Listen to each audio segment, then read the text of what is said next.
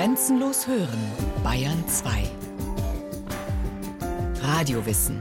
Montag bis Freitag die ganze Welt des Wissens. Kurz nach 9 Uhr und 15 Uhr.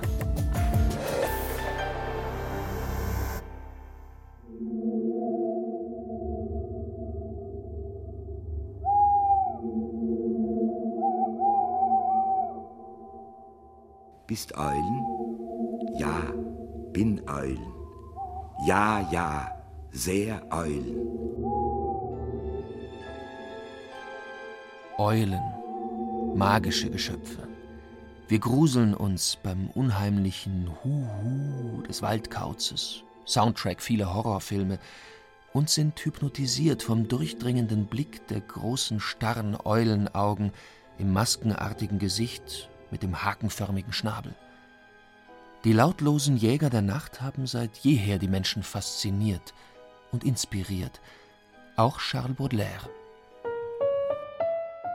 Versteckt in schattenschwarzen Bäumen die Eulen sitzen, Götzen gleich, nur ihre Augen glühen bleich, sie sinnen vor sich hin, sie träumen.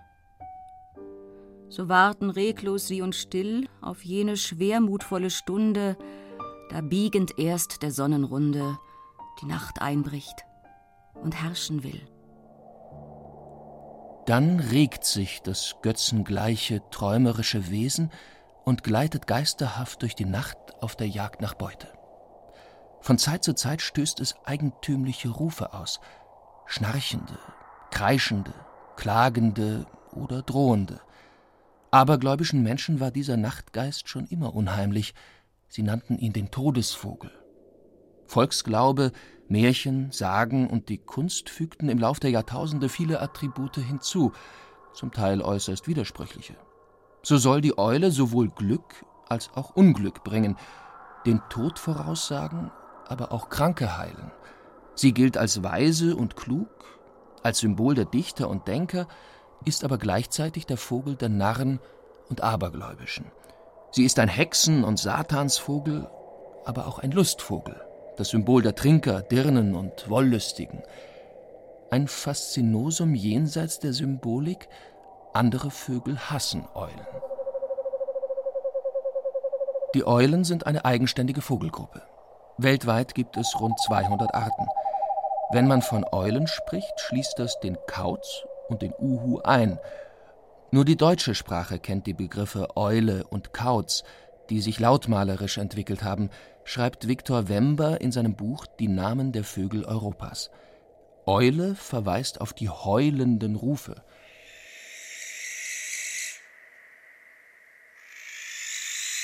Und Kauz auf die kurzen, abgehackten Laute. Kreuze haben keine sichtbaren Ohren. Alle anderen Eulen weisen Federohren auf, mit zwei Ausnahmen. Schnee- und Schleiereule haben keine. Wissenschaftlich unterscheiden die Ornithologen zwischen Schleiereulen und den restlichen Eulen. Schleiereule bezieht sich auf diesen herzförmigen Gesichtsschleier, ein Kranz feiner, steifer Federchen rundherum um das Gesicht. Und dieser Gesichtsschleier ist ein Teil ihres hochspezialisierten Gehörs. Der Gesichtsschleier einer Eule wirkt wie ein Parabolspiegel, der die Schallwellen eines Beutegeräusches auffängt, zum Gehör leitet und auch noch verstärkt. Und so ist eine Eule in der Lage, ein Beutetier punktgenau zu lokalisieren, ohne dieses vorher überhaupt gesehen zu haben. Greifvogelschau im Münchner Tierpark Hellerbrunn. Matthias Bartek trainiert Falken, Adler und Eulen. Eulen sind etwas Besonderes. Sie muss man mit der Hand aufziehen, um sie abrichten zu können, sagt Bartek. Seine Schleiereule ist ein wunderschönes Exemplar mit dem herzförmigen Schleier, den schwarzen Augen und einem Gefieder so weich und flauschig, dass man mit ihr kuscheln möchte. Sie wiegt rund 340 Gramm und ist 38 Zentimeter groß. Die Schleiereule ist die dritthäufigste Art in Deutschland. Sie lebt meist in Dauerehe. Ein Paar zieht etwa acht Junge pro Jahr groß. Schleiereulen zum Beispiel sind in Mitteleuropa ausgesprochene Gebäudebrüter. Das heißt, sie brüten im alten Dachboden, sie brüten im Kirchturm, sie brüten beim Bauern in der Scheune, wo sie da noch Zugang haben. Im Volksmund heißt sie deshalb auch Kirch- oder Turmeule, Herzeule oder Schnarcheule nach den Lauten, die sie von sich gibt. Furchtsamen Menschen früherer Jahrhunderte jagte sie Angst und Schrecken ein, als Unheil prophezeiendes Nachtgespenst und schlimmer noch, wie Karl Gottlob Friederich 1876 in seiner Naturgeschichte aller Vögel schreibt. Man hält die Eule für diejenige, von welcher die Alten so viel abergläubisches Zeug fabelten. Zum Beispiel, sie schleiche sich an die Wiegen und säuge die Kinder mit ihrer giftigen Milch, wodurch sie verzaubert würden. Auch soll sie sich wie ein Alp auf sie setzen und sie töten. Schleiereule und Waldkauz haben kleine schwarze Augen. Steinkauz, Raufußkauz, Sumpfohreule haben große gelbe und die Waldohreule große orange Augen. Die Menschen waren hypnotisiert von diesen Augen. In der Antike galt der Uhu als Brandvogel, denn seine leuchtend orangen Augen schienen Feuer auszuatmen. Eulenaugen halfen angeblich gegen Wahnsinnsanfälle, trank man sie zu Pulver verascht und in Wein aufgelöst. Die Augen der Eulen liegen nicht seitlich am Kopf, wie bei den anderen Vögeln, sondern sie schauen gerade nach vorne und sind unbeweglich. Dadurch entsteht der typisch starre Eulenblick. Wie wir Menschen können sie die Augenlider von oben nach unten über den Augapfel ziehen. Das Gesicht erscheint menschlich und regt zu vergleichen an. Bert Brecht etwa beschrieb seinen Dichterkollegen Frank Wedekind einmal so. Niemand vergaß je wieder diese metallene, harte, trockene Stimme, dieses eherne Faunsgesicht mit den schwermütigen Eulenaugen in den starren Zügen. Trotz ihrer unbeweglichen, nach vorne starrenden Augen sehen Eulen auch räumlich sehr gut, und sie können sich sogar über die Schulter gucken. Eine Eule kann ihren Kopf auf über 270 Grad drehen. Und auch das ist eine Anpassung an die überwiegend nächtliche Jagdweise. Stellen wir uns vor, da steht eine Eule, eine Waldeule zum Beispiel, in der Nacht in einem Waldbaum und plötzlich raschelt es hinter der Eule am Waldboden. Wollte die Eule jetzt dieses potenzielle Beutetier dahinter sich genauer begutachten und sie müsste sich jetzt komplett umsetzen, dann würde das ziemlich sicher Geräusche verursachen, die Beute wäre gewarnt und die Beute wäre weg. Wenn man aber seinen Kopf auf über 270 Grad drehen kann, dann schaut man sich problemlos und vor allem lautlos über den Rücken. Und die Eule weiß genau, was da Leckeres hinter ihr am Waldboden rumeinander kreucht. Wieder eine sehr perfekte Anpassung an die überwiegend nächtliche Jagdweise.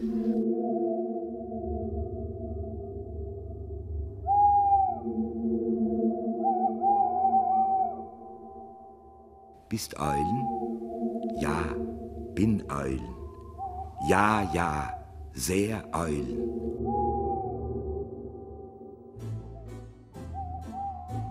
Ja, ja, der Mensch ist Eulen. Besser, er ist klug wie eine Eule. Da er herausgefunden hat, dass die Eule ihm ähnlich ist, hat er ihr auch einen Teil seiner eigenen Intelligenz und Weisheit zugeschrieben. Dabei spöttelte schon Wilhelm Busch, dass sich die Klugheit vor allem im Schweigen äußert. Ja, denkt der Schuhu, so bin ich. Der Weise schweigt und räuspert sich. Die gescheite Eule wird mit Brille, Talar oder Doktorhut oder einem Buch unterm Arm abgebildet. Universitäten oder Verlage wählen sie als Symbol. Zitate dieser Sendung sind aus einem Buch, das im Eulenverlag erschienen ist. Darin sind griechische Münzen aus dem 5. Jahrhundert vor Christus abgebildet, die uns auf die Spur des Spruches Eulen nach Athen tragen bringen. Auf der Vorderseite dieser Drachmen ist die Göttin Athene abgebildet, auf der Rückseite ihr Attribut, die Eule, die in der Antike als weiser Vogel galt.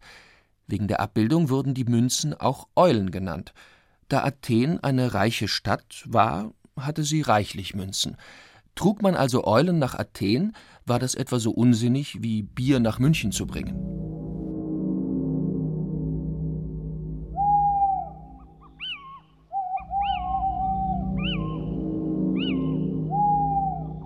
Kiwit, kiwit, klagt der Steinkauz. Die Menschen aber verstanden, komm mit, komm mit ins Reich der Finsternis. Er erschreckte die Schwerkranken, bei denen er nächtens am Fenster erschien und sein schauriges Lied sang, dabei aber nur angelockt vom Licht war, das ihm Insekten als Nahrung verhieß. Der Volksglaube aber sah ihn und auch den Waldkauz als Todesbote, als Trauervogel, und Klagemutter. Ihr endlich sollt den Kauz, der nächtlich kreischt und über unsere schmucken Geister staunt, von uns verscheuchen. Und das Käuzchen kreischt und jammert, dass der Krank es ahnend hört und sich fest ans Kissen klammert. Reimt Shakespeare im Sommernachtstraum.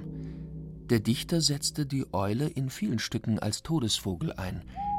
Als ihr Mann den rechtmäßigen König ermordet, hört Lady Macbeth: Still, horch. Die Eule war's, die schrie. Der traurige Wächter, der grässlich gute Nacht wünscht. Nachtgeister, Tiere, die in der Dunkelheit leben, empfanden die Menschen schon immer als unheimlich. Als Gruseleffekt kamen bei den Eulen die schaurigen Schreie hinzu und ihr geisterhafter Flug. Fliegt uns eine Eule über den Kopf, dann spürt man vielleicht einen Windhauch, sonst hört man nichts. Sie gleitet absolut lautlos. Das liegt daran, dass ihre Schwungfedern an der Außenkante gezahnt gerändelt sind. Falkner Matthias Bartek. Durch das weiche Gefieder und vor allem durch die Rändelung der Schwungfedern wird die Luft beim Fliegen nur fein durchfächelt und nicht hart durchschnitten. Das wirkt wie ein Schalldämpfer und so sind die meisten Eulenarten gerade im Gleitflug wirklich absolut lautlos. Das ist eine sehr wichtige Anpassung für so einen überwiegend nächtlichen Beutegreifer, der nicht auf Geschwindigkeit setzt, sondern voll und ganz auf Überraschung. Und da die meisten Eulenarten ohnehin überwiegend in der Nacht unterwegs sind, wo es sowieso meistens sehr viel ruhiger ist wie als am Tage, ist es besonders wichtig, sich möglichst lautlos an die Beute heranpirschen zu können. Zumal die Eulen sich bei der Jagd auch sehr über ihr Gehör orientieren. Eine Eule hat ein absolut perfektes Gehör. Die häufigste Eulenart in Deutschland ist der Waldkauz, der nicht nur in Wäldern, sondern auch in städtischen Parks oder Friedhöfen lebt. Er ist etwas größer als die Schleiereule, mit dickem, großen Kopf, das Gefieder ist braun oder grau mit dunklen Längsstreifen. Die kleinste Eulenart bei uns ist der Sperlingskauz. Er wiegt um die 70 Gramm und sieht aus wie ein aufgeplusterter Spatz. Der Uhu ist die größte europäische Eule. Man nennt ihn den König der Nacht. Bei einer Größe von 75 Zentimetern und einer Flügelspannweite bis zu 1,70 Meter kann er es sogar mit einem Steinadler aufnehmen.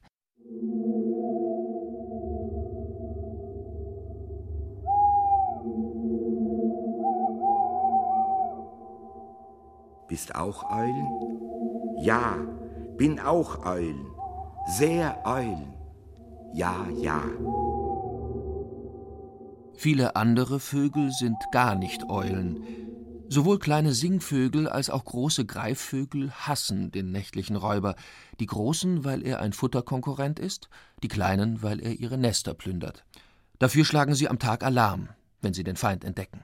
Sie mobben die Eule regelrecht, beschimpfen sie, kreischen, fallen über sie her, stoßen auf sie herab, ohne sie aber zu berühren. Das heißt im Fachjargon hassen oder spektakeln. Auch die maskenartige Gesichtsprägung der Eulen soll diese Hassreaktion auslösen. Das Hassen nutzten Jäger aus, wenn sie Raben, Elstern, Adler, Falken oder Singvögel, die als Delikatesse galten, fangen wollten. Sie ketteten den Uhu, aber auch Waldkauz und Schneeeule als Köder an einen Pfahl oder ein Holzgestell. Dann brauchten sie nur abzuwarten, bis der Feind entdeckt wurde und das Spektakel begann. Die Vögel wurden meist mit Leimruten gefangen oder auch abgeschossen. Diese Lockvogelmethode war bereits in der Antike üblich und wurde erst im 20. Jahrhundert verboten. Eine Eulenart wehrt sich ganz raffiniert gegen das Mobbing die Waldohreule. Sie ist die zweithäufigste heimische Art, lebt in Wäldern, zieht im Winter aber auch in die Parkanlagen der Städte. Sie ist eine Kleinausgabe des Uhu mit ihren leuchtend orangen Augen und langen Federohren am Kopf, die aber nichts mit dem Gehör zu tun haben, wie Falkner Matthias Bartek bei seiner Greifvogelschau erklärt. Diese Federohren dienen aber auch mit zur Tarnung eine Waldeule, die von kleinen Vögeln hier gemobbt wird, die drückt sich an den Baumstamm, macht sich ganz schlank, man kann sich auch gar nicht vorstellen, wie schlank sich dieser Vogel machen kann, stellt die Federohren kerzengerade auf, die Augen werden gekniffen, dass man nur noch Schlitze sieht, eine Gesichtshälfte wird förmlich eingefaltet und ein Flügelbug direkt vor die Brust gezogen. Und diese typische Eulensilhouette verschwindet. Die sieht gar nicht mehr aus wie eine Eule. Das tarnende Gefieder macht den Rest. Wenn die in einem Baum drin steht, dann sieht die aus wie ein Stück Rinde, abstehende Rinde oder ein abgebrochener Ast. Im Lauf der Jahrtausende wurden die Käuze und Uhus nicht nur gemobbt und als Köder missbraucht, sie wurden auch an Scheunen genagelt, als Hexenabwehrzauber. Die Eule als Attribut von Hexen und Zauberern findet sich schon in der Artussage 500 nach Christus. In ihr begleitet die Eule Archimedes den Zauberer Merlin auf seiner Schulter sitzend. Auf Hexenversammlungen dient der Vogel als Bote. Und auch in den populären Harry Potter-Romanen überbringt Eule Hedwig dem Helden gute und schlechte Nachrichten. Richtig finster wird es, wenn sich der Teufel und seine Großmutter in eine Eule verwandeln und ihre bösen Künste vollführen. Die Eule verwandelt sich in einen Satansvogel. Die Volkskundlerin Gertrud Benker schreibt in ihrem Buch Eule und Mensch der im Märchen so häufig beschworene Verwandlungszauber betrifft die Eule sowohl aktiv als auch passiv. Entweder treten Hexen oder sogar Teufel in Gestalt dieses Nachttiers auf, oder es geschieht, dass Gott den Menschen bestraft, indem er ihn in eine Eule verwandelt. Das gilt in erster Linie den untreuen, unzüchtigen oder geizigen Frauen. Eine Legende erzählt, Jesus habe in einem Bäckerladen nach einem Laib Brot verlangt, die Tochter des Hauses diesen aber verweigert – worauf sie sofort zur Eule verwandelt wurde. Die Deutung der Eule als Satansvogel zieht sich bis in unsere Gegenwart hinein. Der zeitgenössische polnische Maler Stach hat 1983 eine Hölleneule geschaffen, die wie ein apokalyptisches Tier aus der Hölle gegenwärtiger Leiden herauswächst. Als Abwehrzauber nagelten Bauern die Eulen zum Teil lebendig mit gespreizten Flügeln an Ställe und Scheunen. Das sollte Feuer und Blitz, Hexerei und alles mögliche Unglück abwenden. Ein Frevel, der noch im 20. Jahrhundert begangen wurde. Darüber hinaus sollte das Hexentier auch gegen allerlei Krankheiten helfen. Sogar die heilkundige Nonne Hildegard von Bingen vertraute darauf. Eine Salbe aus dem Schmalz des Vogels hilft, gemischt mit einem Dekokt von Rheinfarn und Baumöl, paralytischen und gichtkranken Menschen. Der Schmalz des Uhu trocknet Geschwülste aus, wenn man es als Salbe aufträgt. Eulen, so Gertrud Benker, wurden seit der Antike als Leckerei und als Heilmittel verspeist. Gehirn und Herz waren magische Mittel gegen Reude, Kopfschmerzen und Wunden. Angesenkte Eulenfedern halfen angeblich gegen Rheumatismus. Und auch das gibt es. Die als Todes- und Satansvogel verschmähte Eule hilft aus Mitleid. So belegt ein Kupferstich die Geschichte eines epileptischen Kindes, das durch einen Uhu geheilt wurde und der Humanist Johannes Sambucus, Wien 1584, deutet dies so: Wenn diese schwere Krankheit die zarten Kinder plagt, nimmt der Uhu, mit den Händen berührt, das Übel an sich, und indem er das verborgene Gift ganz in sich selbst leitet, geht er zugrunde und bringt gleichsam aus Mitleid Hilfe. Diese Geschichte zeigt wieder einmal, wie vielgestaltig die Eule in den Sagen, Märchen und im Volksglauben dargestellt wird. Sie ist böse und sie ist genau das Gegenteil. Sie wird als Sinnbild für das Leiden Christi dargestellt, aber auch für die Sünde. Der Regensburger Domherr Konrad von Megenberg geißelte den Uhu als öffentlichen Sünder, denn er trinke nicht nur den Tauben die Eier aus, sondern saufe auch das Öl aus den Ampeln in den Kirchen und verunreinige die Gotteshäuser mit seinem Mist. Es kommen weitere Symbole hinzu, denn in der Renaissance wandelt sich das Bild der Eule. Sie ist nicht mehr nur der Dämon, der grauen und bösen Zauber über die Menschen bringt, jetzt kommt der Kauz, der Sonderling in der Eule zum Vorschein. Sie wird ein amüsantes, gar frivoles und kauziges Naturwesen. Sie wird zum Lustvogel, was sich vor allem in der Malerei zeigt.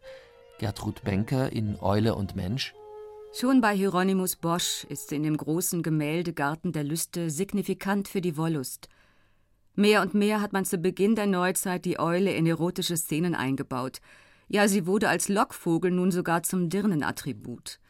Nicht nur bei der Versuchung des heiligen Antonius, Jan de Kock und andere spielte sie diese Rolle, sondern auch bei Darstellungen von Kneipen, Bordellen und verführerischen Frauen – Civetta ist bis heute im Italienischen sowohl der Name für die Eule wie für die Dirne.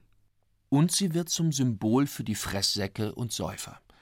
Letzteres zeigt sich vor allem an Trinkgefäßen in der Gestalt von Eulen, zum Beispiel dem Kauz im mainfränkischen Ochsenfurt. Der silberne Pokal fasste drei Maß und war für die Würzburger Domherren bestimmt, die nach Ochsenfurt kamen, um den Zehnten einzutreiben. Dabei ging es gar lustig zu, und wer den Kauzen auf einen Zug leeren konnte, verewigte sich im Kauzenbuch, wie jener geistliche Trunkenbold 1782. Ich hab getrunken den Kauzen aus, worüber mich kam aber ein Graus, dass ich so viel soll trinken Wein, welches bei dritthalb Maß muss sein. Wenn der Kauz ein Käuzlein wär, liebte ich ihn nicht so sehr. Vom Trinker zum Narren ist es nicht weit. Und da darf eine Figur nicht fehlen: Till Eulenspiegel, der Schalknarr, auf einem Pferd reitend, mit der einen Hand die Eule hochhaltend, mit der anderen einen Spiegel. Der Spiegel konfrontiert mit der nackten Wahrheit, der Eulenblick durchschaut die Dinge bis auf den Grund. In Mölln soll Eulenspiegel um 1350 gestorben sein. Historisch ist die Figur nicht belegt. Auch eher ein Mythos, so wie es ein Mythos ist, dass die Eule am Tag blind ist, weil sie ja nur nachts unterwegs ist. Beides bedarf der Korrektur, sagt Matthias Bartek. Nicht alle Eulen sind ausschließliche nächtliche Beutegreifer. Sperlingskauz zum Beispiel, Sumpfereule, die jagen in der Dämmerung und auch tagsüber. Also auch das gibt es und ruhen und schlafen in der späten Nacht wie andere Vögel auch. Viele Leute glauben, dass Eulen am Tag schlecht sehen. Das ist also nicht der Fall. Ganz im Gegenteil, mit steigenden Lichtverhältnissen sieht ein Eulenauge umso besser, genauso wie wir auch. Viele Eulenarten waren vom Aussterben bedroht oder wie der Uhu in einigen Gebieten bereits ausgestorben. Durch Zucht und Auswilderung konnte diese Entwicklung rückgängig gemacht werden. Waldohreule und Waldkauz gelten nicht als gefährdet, im Gegensatz zu Steinkauz und Schleiereule. Durch die Modernisierungen von Kirchtürmen und Scheunen finden sie immer weniger Brutplätze. Heutzutage ist die Eule auch ein Liebhaberstück für Sammler, eine beliebte Nippesfigur. Da gibt es das Brilleneulen-Etui, kauzige USB-Sticks, Plüscheulen, Uhu-Uhren, Salz- und Pfefferkäuze und viele weitere Figuren. Weltberühmt wurden die Piatti-Eulen – der 2007 verstorbene Schweizer Maler und Grafiker Celestino Piatti hat den magischen Vogel in unzähligen Plakaten, Bucheinbänden oder in seiner Kindergeschichte Eulenglück verewigt. Sie war sein Motiv, sein Wappentier, über das er einmal sagte: Man kann die Eule tausendmal zeichnen, aber an ihr Geheimnis kommt man nicht heran. Oder, um es mit Ernst Jandl zu sagen: Doch wer einmal Eulen war, der wird Eulen bleiben immer. Ja, ja, ja.